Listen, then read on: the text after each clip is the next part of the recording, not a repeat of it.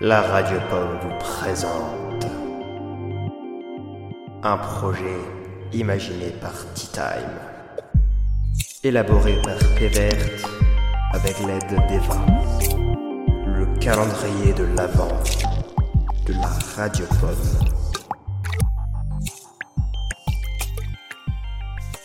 Hello, hello, auditeurs de la Radio Pomme Aujourd'hui, pour le 4 décembre, je vais vous parler d'une fiction spatiale. Ça s'appelle Eden, et ce n'est pas mauvais du tout.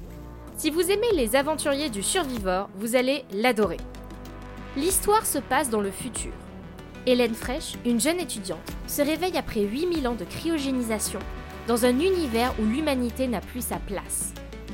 L'humour et l'action sont donc assez présents.